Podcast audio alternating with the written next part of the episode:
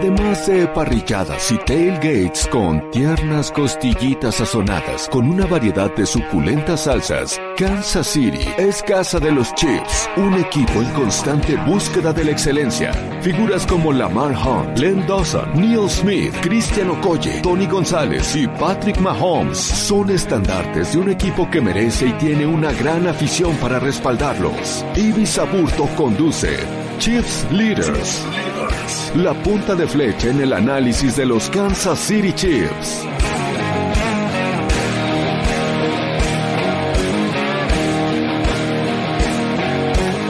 Es duro, amigos, es duro de verdad eh, tener que decir, se los dije, pero pues se los dijimos aquí en el Chiefs Leaders de la edición de la semana pasada previo al partido de la semana número 13 que resultó de mala suerte ya desde el inicio de la temporada al saber que íbamos contra los Bengals, ya sabíamos que iba a haber problemas y hubo y muchos. Pero bueno, vamos a analizar ahorita un poco de esto porque en lo personal sigo creyendo que esta es una de esas situaciones inexplicables que nos ofrece la NFL, pero ya lo estaremos desmenuzando rápidamente para después pasar a lo que viene. Ya, hay que ver hacia el futuro y con una gran invitada en esta ocasión. Bueno, yo solamente les comento que hablando del partido contra los Bengals, eh, y muchas gracias por acompañarnos a quienes nos esperaban ya, hay cosas inexplicables como el decir que eh, Joe Burrow está tres ganados, cero perdidos contra Patrick Mahomes. Sé que los, las marcas de coreback no son el gran referente, pero de alguna manera ahí está ese registro. Los Cincinnati Bengals con Joe Burrow como coreback están 3-0 contra los Chiefs y Patrick Mahomes. les decía yo que podíamos explicar quizá la, derrota eh, en temporada regular de la temporada pasada, pero las últimas dos me resultan realmente inexplicables. Ahora, yo les pongo este récord entre Burrow y, Patrick Mahomes y ustedes me dirán, bueno, ahí hay un dominio, podremos explicar lo que pasó en la última derrota eh, con jugadas muy puntuales pero a ver, ¿cómo me explican ustedes que Burrow tenga el número de Patrick Mahomes y los Cleveland Browns con el coreback que sea tengan el número de Joe Burrow y los Cincinnati Bengals? ¿Verdad que entonces es inexplicable todo este asunto?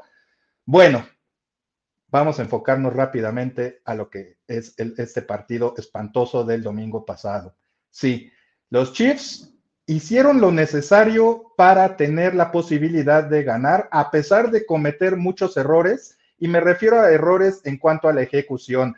Y obviamente el balón suelto de Travis Kelsey eh, en esa serie ofensiva en la cual parecía que los Chiefs iban a anotar los puntos necesarios para dejar ya esa, esa losa de, no poder con los Bengals atrás. Bueno, ese balón suelto sí nos vino a, pues, eh, a matar, literalmente, a terminar con las esperanzas de podernos llevar un triunfo de Cincinnati y por vencer por primera vez y de alguna manera tomar algo de revancha de lo que sucedió en la final de la conferencia americana la temporada pasada.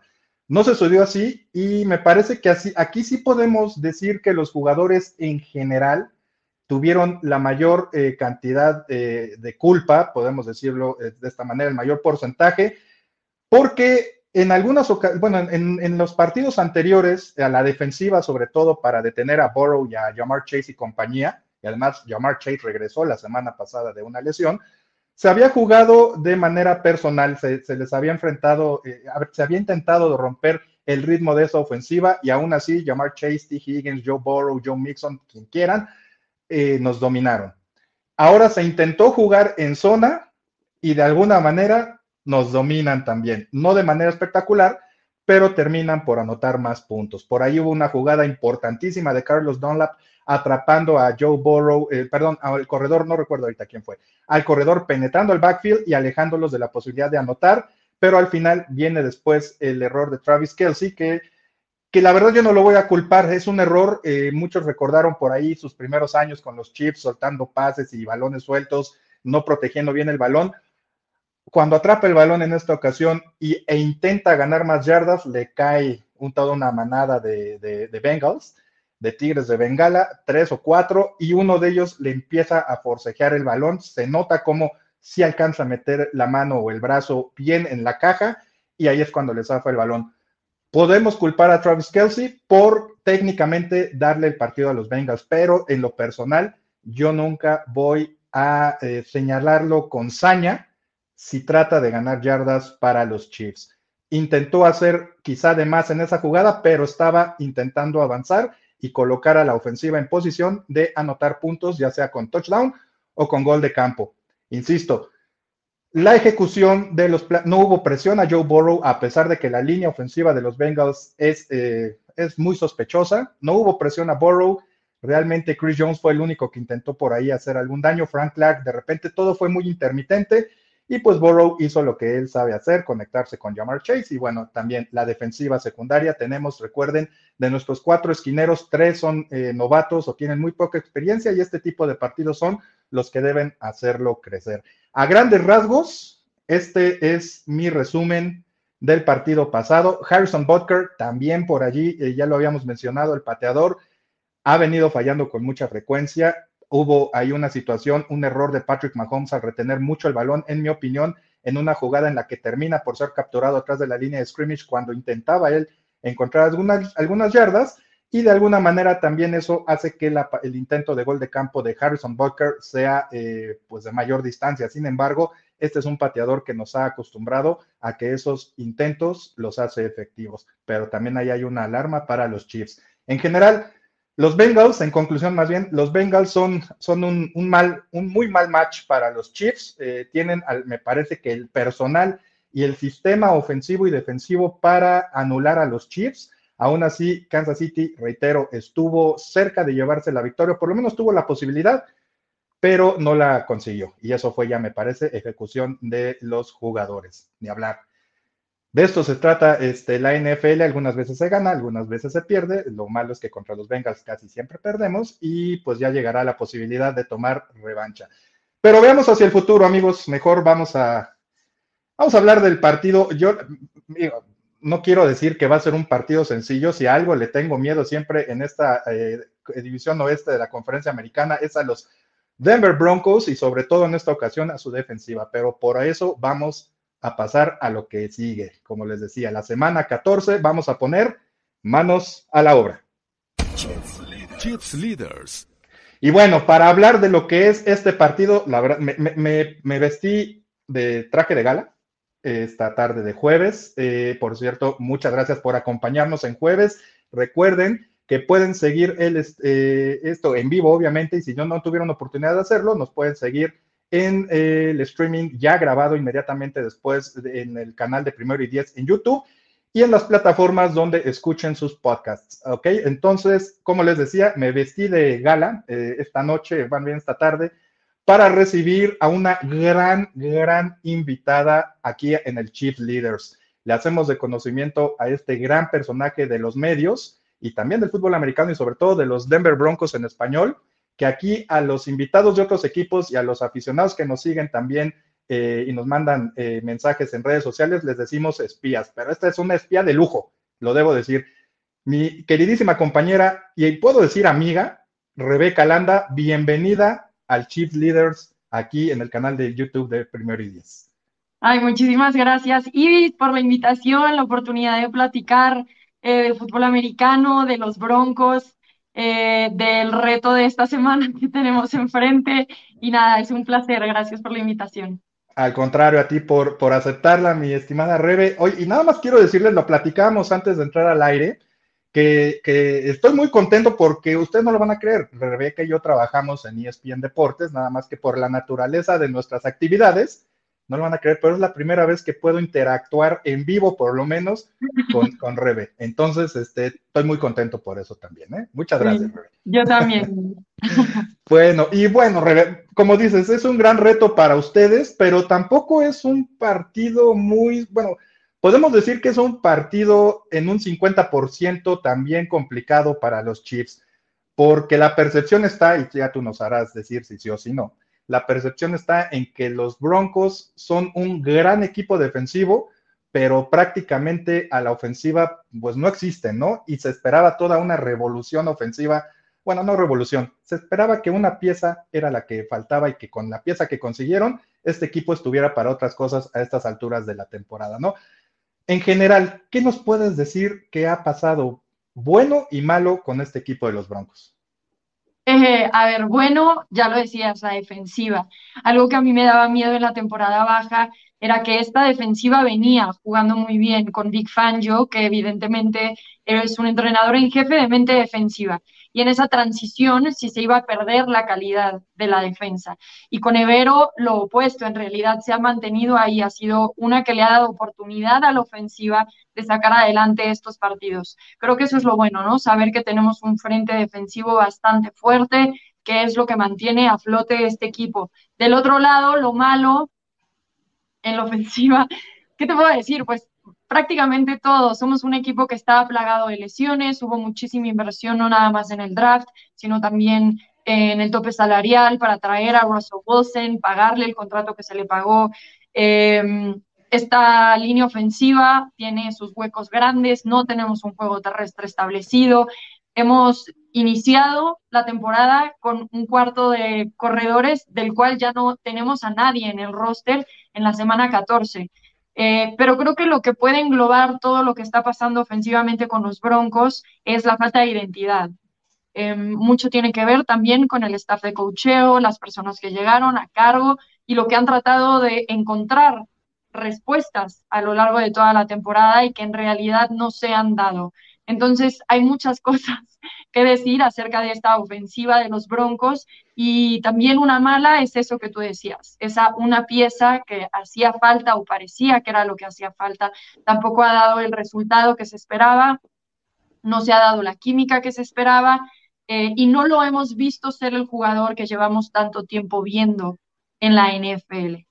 Entonces, también está ahí un poco en cuestión como que qué versión nos tocó de Russell Wilson y qué hacemos con esta versión, porque le firmamos un contrato millonario de cinco años. Entonces, bueno, muchas cosas, como puedes ver. Noto, cierta contención de molestia, hasta pareciera que creo que tú también les diste ahí una, lana a, los, a, la administración anterior y que no está dando los resultados esperados, pero bueno, se entiende, la verdad es que se entiende esa cuestión. Mencionas dos puntos el staff de cocheo que llega y obviamente Russell Wilson, ¿no? Que eran las, bueno, eh, eh, pareciera que Nathaniel Hackett lo único que tenía que hacer era este, prender el coche y dejarlo en automático, nada más estar en atento de estos nuevos coches inteligentes, ¿no? Que nada más no se saliera del camino, ¿no? Era lo que faltaba, ¿no? Con Russell Wilson. Llega también Russell Wilson. Te voy, a te voy a meter en un problemita a ver si quieres, porque es algo que se ha comentado mucho en redes sociales, sobre todo, y creo que sí tienen razón también muchos analistas, sobre todo allá en Estados Unidos al parecer, Russell Wilson, digo, es un gran coreback, tiene el pedigrí, ¿no? Pero no es el coreback que esperaban tener en Denver, ¿no? Y por eso llega Nathaniel Hackett, para de alguna manera ser el imán que atrajera al coreback que realmente querían y que pues se quedó allá en Green Bay, ¿no?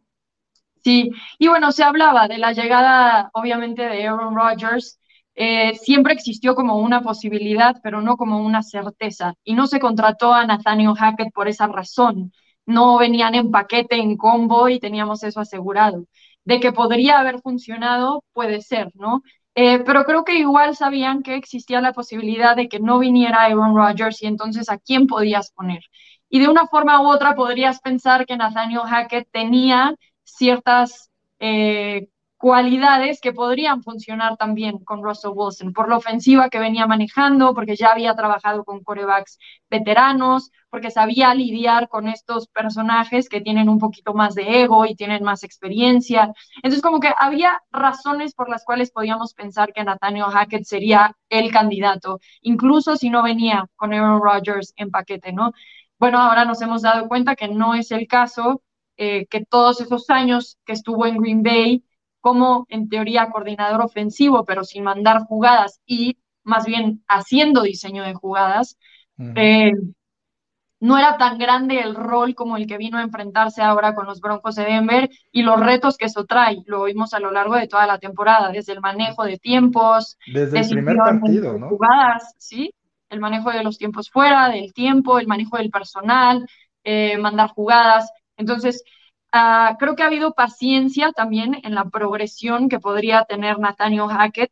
Lo peor de todo es que esto no ha mejorado incluso cuando ya empezó a delegar tareas, ¿no? Él ya no maneja los tiempos, ya tiene a alguien que lo aconseja, él ya no manda las jugadas ofensivas y aún así los resultados no están llegando para los Broncos de Denver, que parece que más bien van cavando el hoyo un poquito más profundo cada vez.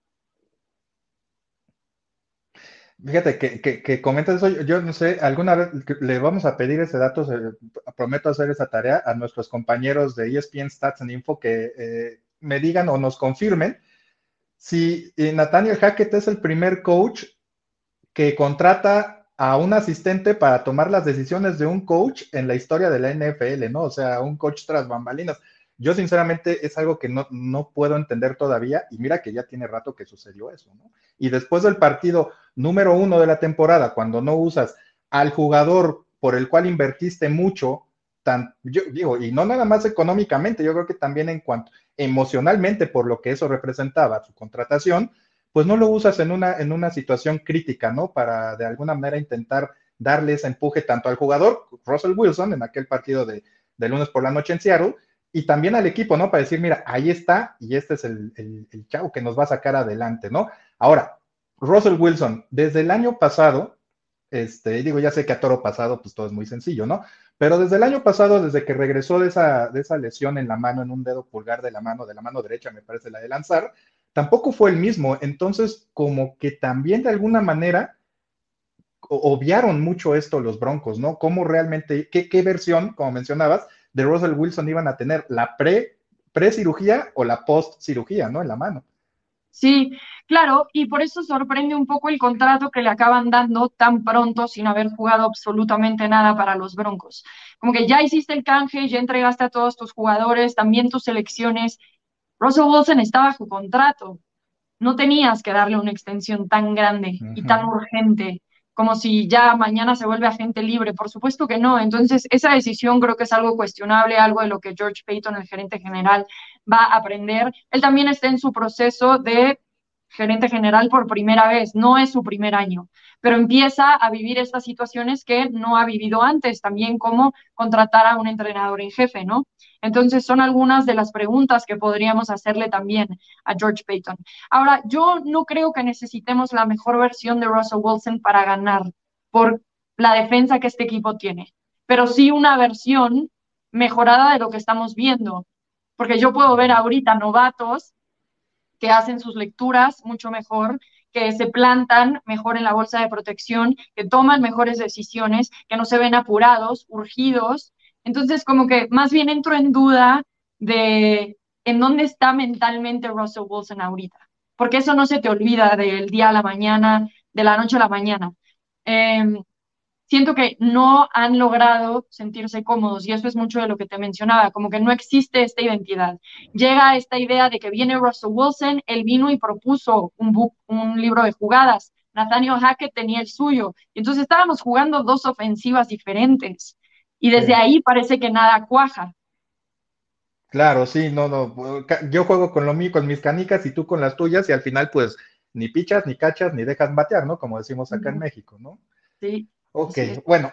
Y aparte para todo esto, ya hablando, enfocándonos a un poco rápido al partido que, nos tiene aquí este, platicando, Kansas City en Denver, para colmo, este, hay varios lesionados a la ofensiva. Entonces creo que mejor el enfoque nos vamos a lo que va a ser la verdadera batalla, ¿no? Porque se van a enfrentar. Tu defensiva, que es buenísima, no ha aceptado, creo que si no mal recuerdo, una vez más de 20, 20 o más puntos y en las demás partidos, o dos, y los demás partidos menos 19 o menos. Y eso te habla de mucha consistencia y de una defensiva a la cual sí hay que tenerle miedo.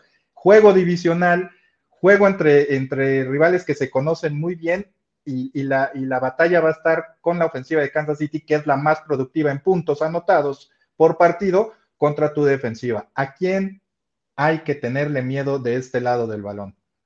De este lado refiriéndose a... A los Chiefs. ¿A quién, ¿De quién tiene que salir corriendo Patrick Mahomes? A todos. A ver, ya lo dijiste muy bien. Eh, Denver no, no, permite más de 17 puntos en promedio a lo largo de esta temporada. Tristemente, eso no les ha alcanzado, si lo pueden creer.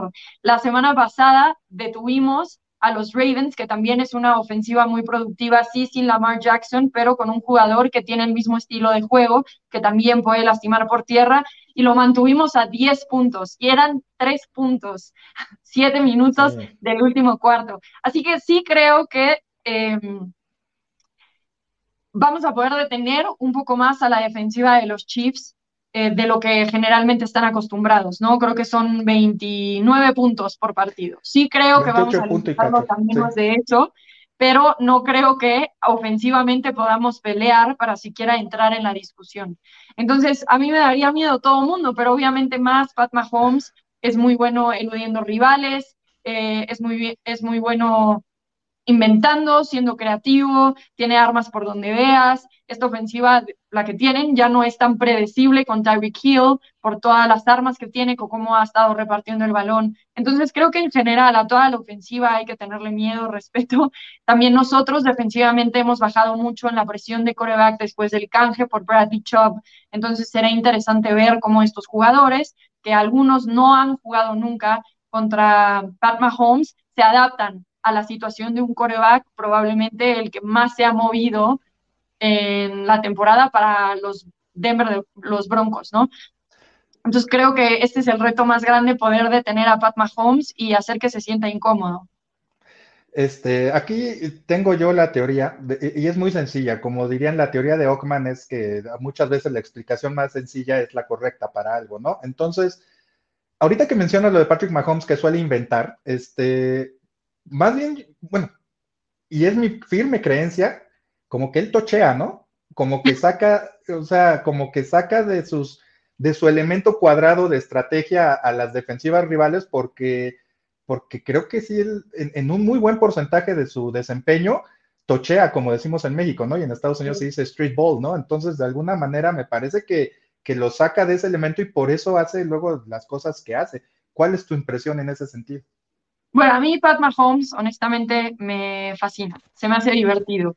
Eh, claro que por otro lado odias que esté en tu misma conferencia, que los Chiefs tengan 13 victorias consecutivas en contra de los Broncos, y en gran medida es por Pat Mahomes. Pero pues como jugador tienes que admirar su habilidad de crear oportunidades y cómo también ha acompañado a estos receptores a lo largo de la temporada que llegan, explicarles cómo tienen que moverse y la comunicación casi no verbal que tiene con sus jugadores para mantenerse abiertos, ¿no? Yo como jugadora te puedo decir, esto es algo muy difícil de conseguir, entonces no nada más aplausos para Pat Mahomes y su gran habilidad, pero también a todo el equipo que ha sabido adaptarse a este estilo de juego tan distinto, tan fuera de línea, y claro, ese es el reto más grande para las defensas, porque por más que conozcas más o menos cómo juega Pat Mahomes, si lo estudies y lo leas, siempre encuentra una manera diferente de atacarte y lastimarte.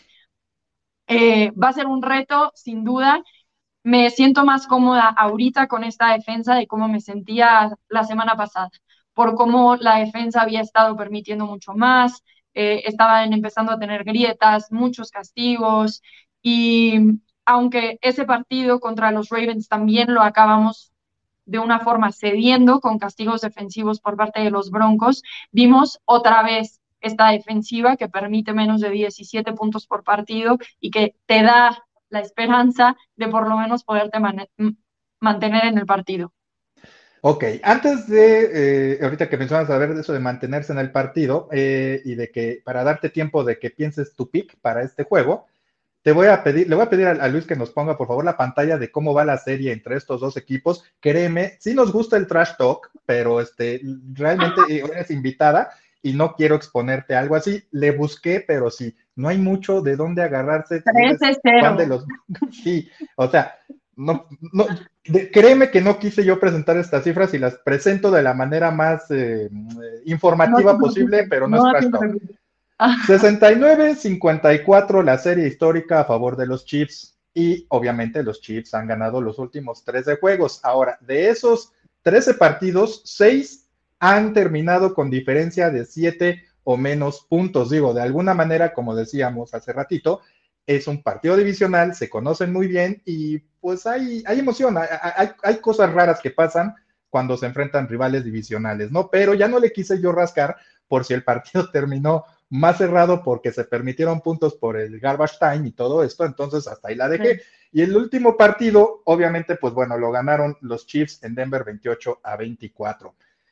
Bueno, dicho todo lo anterior, con tu análisis de este partido, ¿qué pick es el que esperas para este juego? Bueno, yo creo que aquí lo más importante es ver cuántos puntos crees que va a anotar Kansas City, ¿no? Más bien, creo que ese es el reto de hoy. Justo estaba escribiendo un artículo hoy de que este, esta semana se acaba oficialmente la contención de los Broncos eh, a la postemporada, ¿no? Era algo que ya sabíamos, pero bueno, eh, le tocó a los Chiefs ser nuestro verdugo, entonces creo que los Chiefs ganan sin duda, sin importar que sea en el Power Field at Mile High, no cambia absolutamente nada, por lo menos no en mi opinión, y creo que va a ser un marcador en el que son menos de 29 puntos, pero tampoco nosotros generamos suficiente como para ponerlos en aprietos. Entonces voy a decir algo así como, y viéndome buena onda, 21 puntos a 6.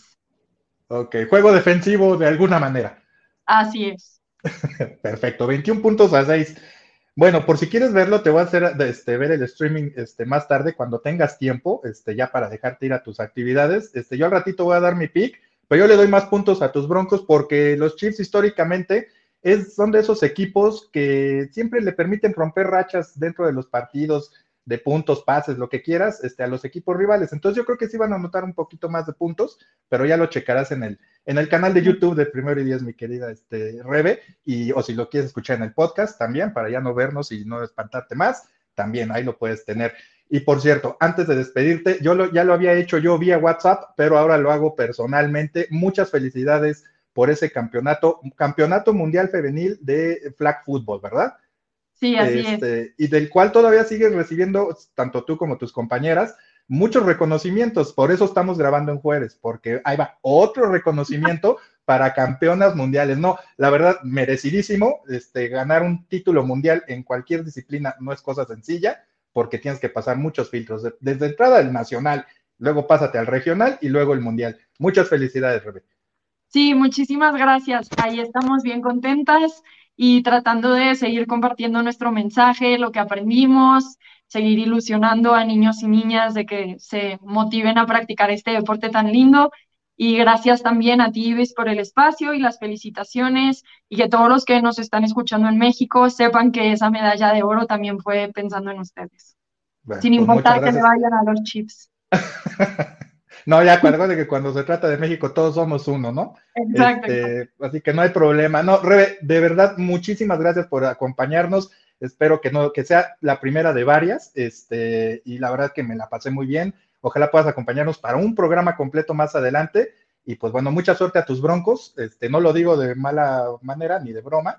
Este, suerte. Uno nunca sabe qué puede pasar, en, como dicen, en un domingo cualquiera, ¿no?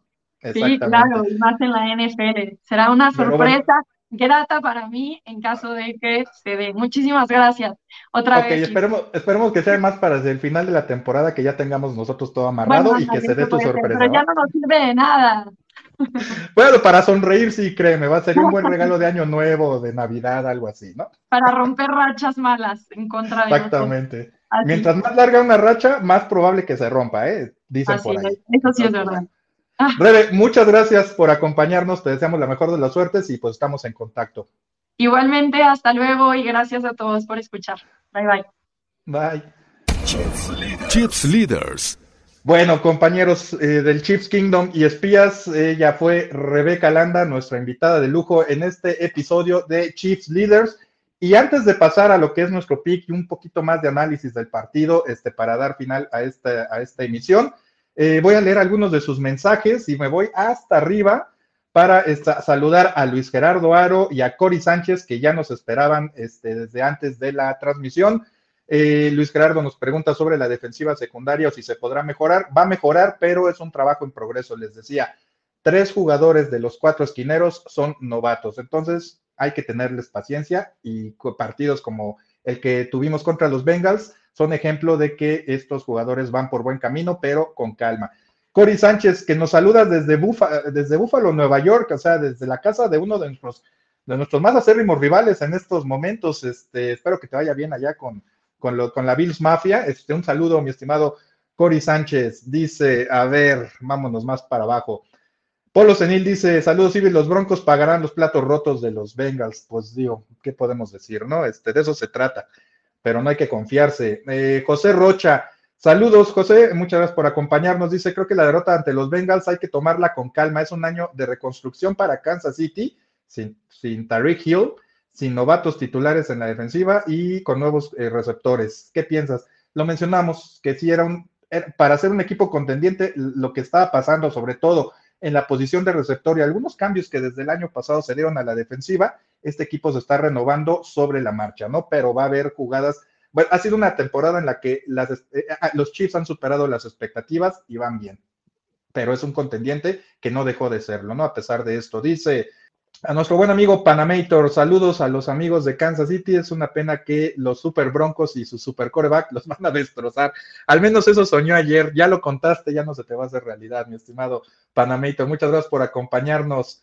Eh, ah, mira, Cory Sánchez nos dice que es de los Bills. Este, pero Allen dice bien a la baja, no se ha visto bien. Y creo que la final de la americana será Kansas City contra Cincinnati y va con los Chiefs. Bueno, muchas gracias por apoyarnos, mi estimado Cory Sánchez, y te va de maravilla allá en Búfalo. Vámonos con otro. Ana Polar, nuestra amiga de eh, Chiefs, Chiefs, iba a decir Chiefs Leaders, no, perdón, de NFL Girls. Muchas gracias por acompañarnos también. Súper fan de los Broncos y ella representa a los Broncos allá con su, en su canal. Saludos, un saludo, mi queridísima Ana, gracias por acompañarnos. Este, este previo nos da vida. Vamos, Broncos. Uno nunca sabe, como decíamos con, eh, con Rebe. Sergi Fernández dice, Russell Wilson tiene mala suerte en intentar cambiar su estilo de juego y nada le está saliendo. Llevaba muchos años jugando de una forma. No creo, bueno, es que de hecho eh, a Russell Wilson lo, lo, Pete Carroll lo transforma desde que llegó a la NFL, le, se tardó uno, dos, tres años en, en, hacerlo un coreback más de bolsa de protección y no correr a la mínima provocación o a la menor oportunidad, ¿no? Este, y eso le funcionó muy bien a Russell Wilson y a los Seahawks me parece que mantuvieron esa calma. Yo creo que más bien por ahí viene una cuestión, sí, de mentalidad, como decía Rebeca, y también una cuestión técnica, física en cuanto a su, la cirugía en la mano a la que se sometió en la temporada pasada. Ya cuando regresó, no fue el mismo. Dos eh, mensajes más. Eh, Pablo Manzanero dice, eh, ¿no crees que falta un buen receptor de mucha velocidad y sobre todo seguridad en, en atrapar los pases? Lo sabíamos, este, pero por ahí está Marqués Valdés Cantling que tiene velocidad, pero no es, digamos, las manos más seguras. Pero esto se platicó desde la pretemporada. Íbamos a apostar a la variedad y no tanto a la explosividad que se perdió, ¿sí? Con la partida del número 10 a Miami. Y eso que le permitió, no estoy hablando de Isaiah Pacheco, sino del número 10 antiguo. Y bueno, saludos desde Nogales. Muchas gracias, Marco Antonio Santamaría, este, por acompañarnos.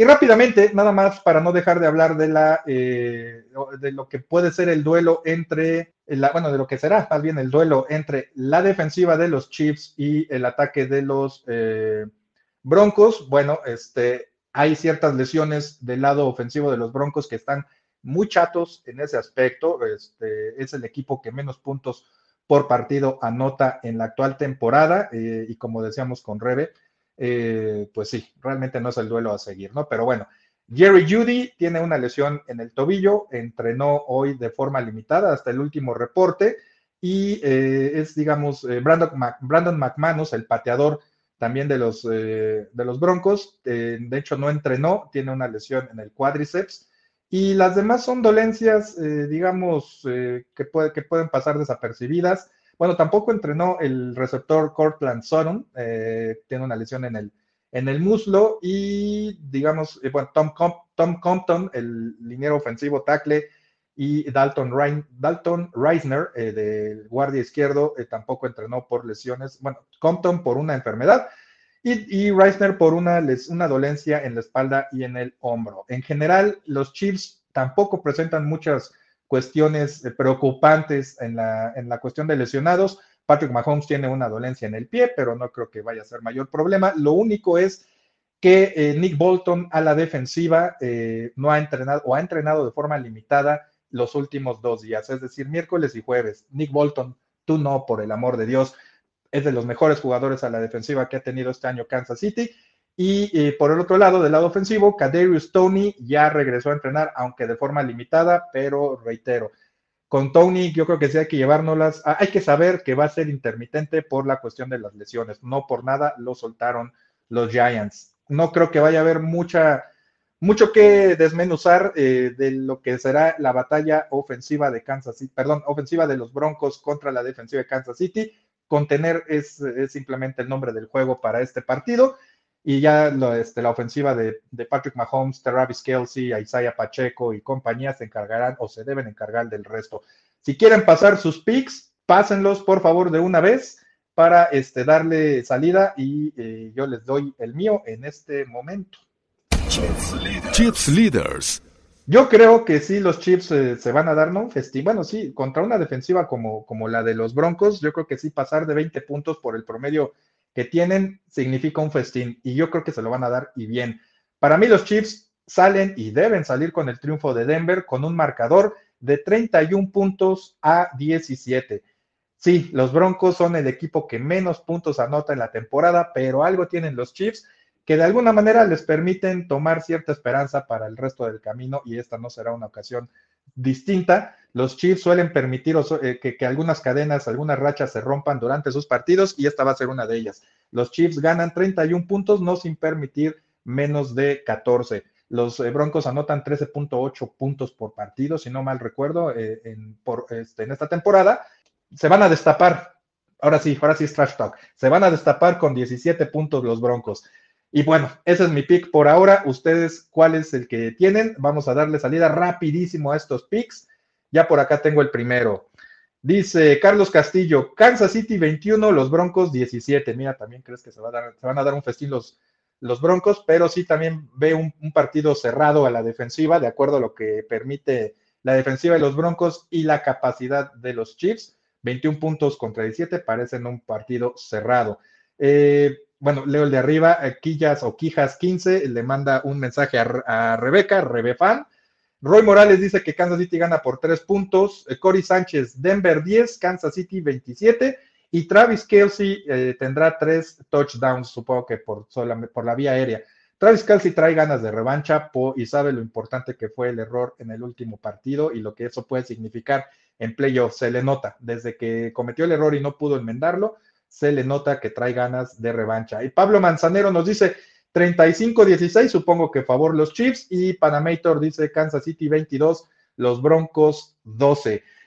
Amigos, pues bueno, creo que el consenso, sean ustedes fans de los Broncos o no, o de los Chiefs, y en general, es que los Chiefs se deben llevar este triunfo y ya, dejar atrás lo que fue la derrota contra Cincinnati, inexplicable, insisto, sí, el error del, de Travis Kelsey lo puede explicar, pero algo tienen los Bengals que simplemente los Chiefs no pueden superar. Hora de dejarlo atrás, de dejarlo ahí guardado para por si se presenta la oportunidad en playoffs, que me parece que así va a ser. Por lo pronto, el próximo rival, como dirían por allí en Foxboro, ¿no? On to the Broncos. Entonces nos toca ir a Denver para enfrentar, diría Russell Wilson y compañía, pero no, este, para enfrentar a la defensiva de los Broncos. No sé si les parezca un símil similar, cuando Kansas City perdió el, Super Bowl con Tampa Bay y por ahí salieron memes de que Patrick Mahomes prácticamente jugó sin linieros ofensivos, estaba solamente Mahomes en el campo. Bueno, de alguna manera los Broncos nos hacen creer que la defensiva es la única que va a jugar y que cuando salte eh, la defensiva de los Chiefs al campo, pues prácticamente no van a tener a quién cubrir, ¿no? Eso es lo que parece en el papel, pero ya veremos qué sucede porque hay un también otro adagio que dice en, la NFL y es muy cierto, para eso se juegan los partidos. En inglés es That's why they play the games. Así que bueno, ya veremos qué sucede este domingo. Eh, por lo pronto le agradezco otra vez a Rebeca Landa, mi compañera en ESPN Deportes, que nos haya acompañado. Ustedes, si no la alcanzaron a ver, la quieren escuchar o ver otra vez, ya saben que lo pueden hacer en el canal de Primero y Diez en YouTube. Tan pronto termina el streaming en vivo y obviamente pues ahí se queda, ¿no? Y también en las plataformas donde ustedes escuchen sus podcasts. Muchas gracias por acompañarnos, de verdad fue un placer tener a Rebe Elanda aquí en el Chiefs Leaders y pues bueno, no me resta más que desearle mucha suerte a los Chiefs y que pierdan los Chargers para tener un séptimo título divisional consecutivo de la división oeste de la conferencia americana. Y por último, ya saben, Go Chiefs. Ahora Estás al día con lo que sucede con los Kansas City Chiefs. Esto fue Chiefs Leaders, una producción de primero y diez.